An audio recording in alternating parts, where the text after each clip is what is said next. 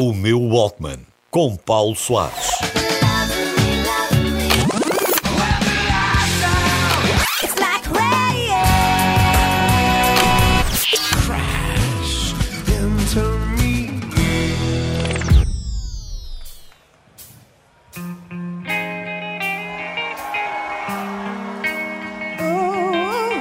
Três álbuns fizeram deles uma das maiores bandas rock dos anos 90. Paranoid and Sunburned em 95, Stush em 96, o melhor, e Post Orgasmic Chill em 99, o ano em que se tornam a banda que fecha o século XX no mítico festival de Glastonbury.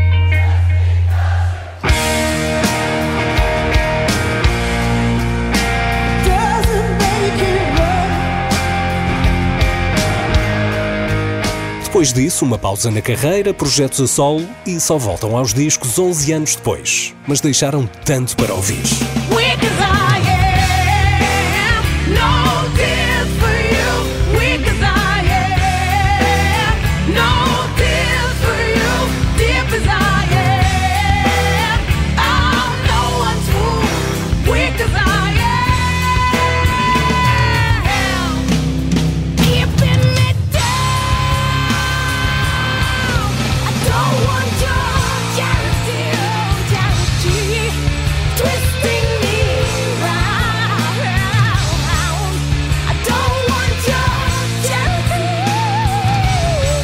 Durante anos, andei com uma caixa de cassetes no carro e os dois primeiros álbuns dos Skankanansi tocaram tanto, mas tanto, que a fita das cassetes não resistiu. Acho que o calor do porta-luvas também não deve ter ajudado.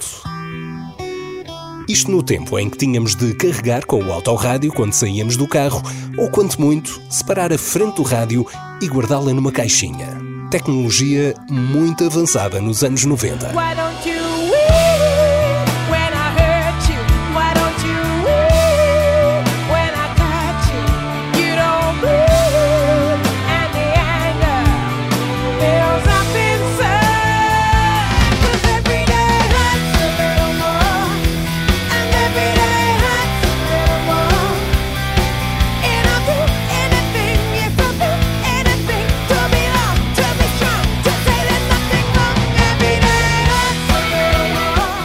Skankanansi aparecem já no final do período grunge. Também não eram Britpop como os Oasis, os Pulp ou os Blur.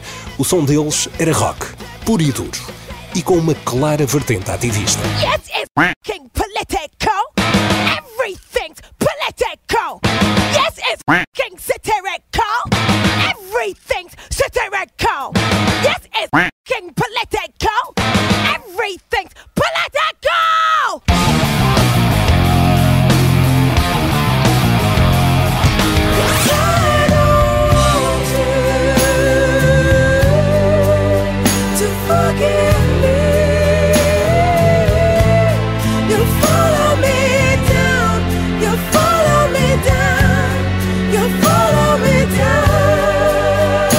E se nunca se perguntou porque é que a vocalista da banda se chama Skin, não, não é por andar de cabelo rapado. A alcunha começou por Skinny, magra em inglês, foi-se transformando ao longo do tempo. O nome dela, na verdade, é Débora.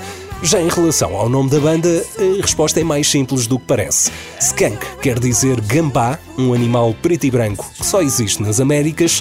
Anansi é uma figura mitológica no Ghana, uma espécie de Homem-Aranha que já deu origem a banda desenhada e tudo. Duas palavras que não têm ligação alguma, a não ser no som brutal de uma das melhores bandas dos anos 90.